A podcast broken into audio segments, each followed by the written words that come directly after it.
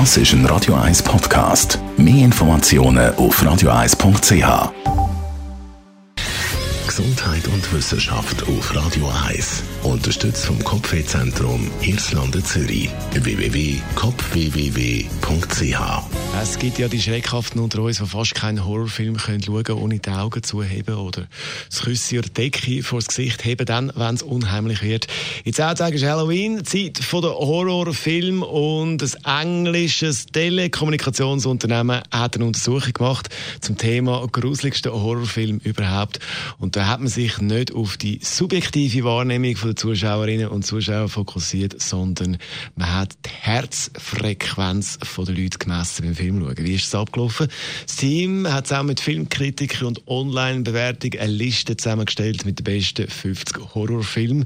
50 Teilnehmerinnen und Teilnehmer haben dann insgesamt 120 Stunden lang all die ausgewählten Horrorfilme geschaut. Und beim Schauen haben alle eine Herzfrequenzmesser gehabt. So hat man später können vergleichen, wie sich die Herzfrequenz im Ruhezustand und beim Filmschauen entwickelt hat. Und da ist rausgekommen, gruseligster Horrorfilm überhaupt. Ist der da gewesen? Es wurden heute neue Details zu dem grausamen Mord an der Familie hier in St. Louis bekannt. Der Film Sinister ist also äh, ja der gewesen, wo die Herzfrequenz bei allen am höchsten war. Ist. Also der Film Sinister definitiv nicht für schwache Nerven. Was meinst du, was ist passiert? Hol die Kinder, pack